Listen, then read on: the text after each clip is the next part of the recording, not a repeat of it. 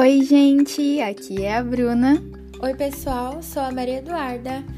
Sejam bem-vindos ao Micotech Cast em nosso episódio 13.1. Anteriormente, começamos a falar sobre a identificação, sobre o diagnóstico específico das leveduras do gênero Cândida.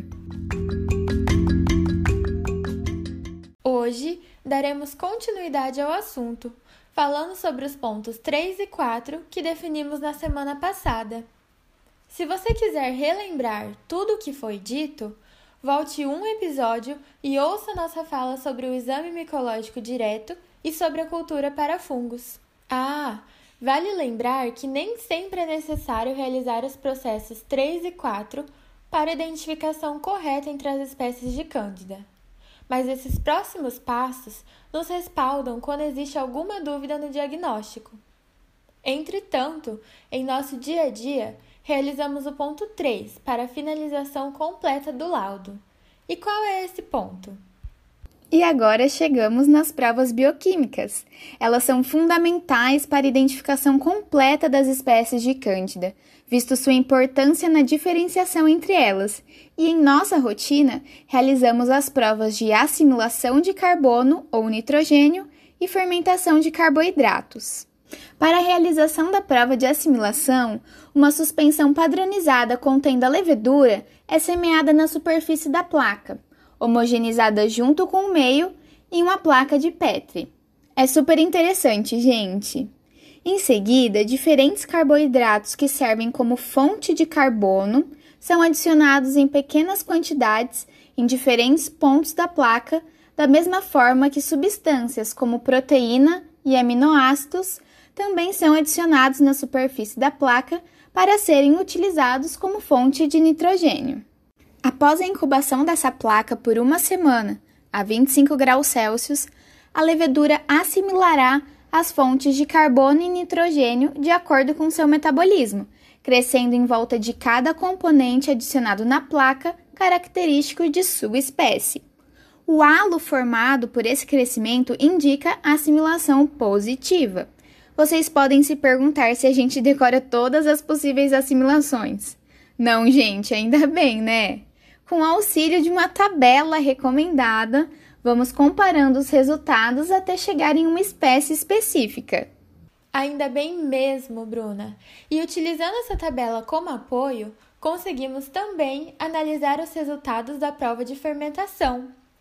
Em tubos, são adicionados carboidratos contendo um meio líquido de pH básico. No fundo desses tubos contém outro tubinho, chamado de tubo de Durham. A levedura é semeada em cada um desses tubos, e caso esses carboidratos sejam utilizados como fonte de energia, ocorrerá a produção de gás, identificando então como fermentação positiva. Para que cheguemos a essa conclusão, o tubo pode permanecer até 15 dias a 25 graus Celsius em incubação. E caso haja produção de gás, poderá ser visualizada uma bolha dentro do tubo de Durham é super interessante também, gente. Pode ser que o tubo onde houve a fermentação mude de coloração?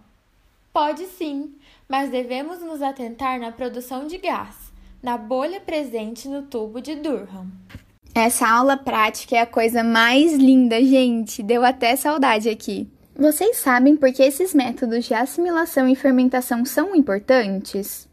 Bom, eles têm como base o metabolismo da levedura frente aos carboidratos, e por sinal, cada espécie possui um metabolismo característico.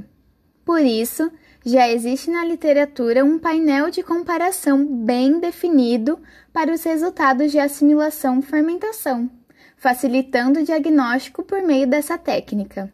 O quarto passo são os testes moleculares onde citaremos as metodologias Malditoff e PCR.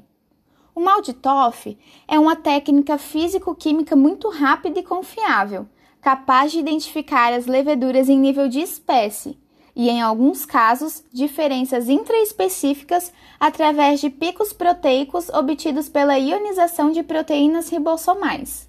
Essa técnica consiste em colocar o material coletado numa placa com matriz. Ela será bombardeada com laser, o qual promoverá a ionização de proteínas.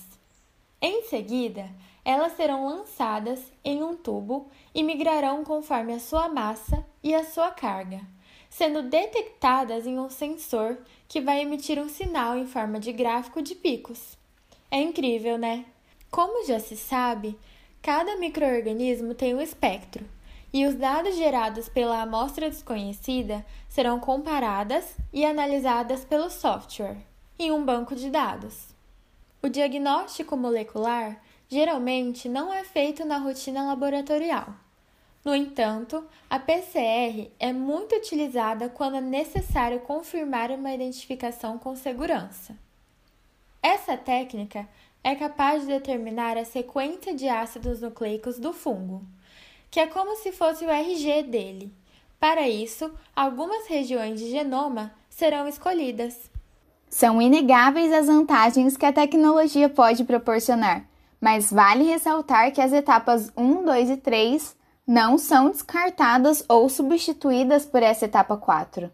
Os métodos tradicionais ainda são muito utilizados pelo baixo custo e por atender às necessidades de uma rotina laboratorial. Ai, gente, eu sei, foi muita coisa para assimilar nesse podcast e no anterior, né? Então, vamos fazer um resuminho. Bom, a amostra biológica é processada para a parte 1 do diagnóstico, o exame micológico direto, que nos dá uma direção de que grupo de fungos estamos identificando. A parte 2 é a cultura para fungos, que através da análise micromorfológica podemos fechar o diagnóstico a nível de espécie. Quando há dúvidas, faz-se necessário a parte 3, que são os testes bioquímicos, muito confiáveis e seguros para a identificação. A parte 4, a identificação molecular, são testes de alta especificidade e confiança e tem se tornado uma importante ferramenta no auxílio do diagnóstico. A tecnologia aprimora a saúde, mas é pouco aplicada na rotina laboratorial devido aos custos. Viram só? Poderíamos fazer outro podcast inteirinho só para falar do diagnóstico de outros fungos. Hoje, focamos para vocês saberem como é o diagnóstico da candidíase até a descoberta da espécie. Espero que tenham entendido e gostado. Caso queiram saber sobre o diagnóstico de outras micoses, manda pra gente no Instagram, mico.tech, que trazemos tudinho para vocês. Tchau, pessoal! Tchau, pessoal! Tchau, galera!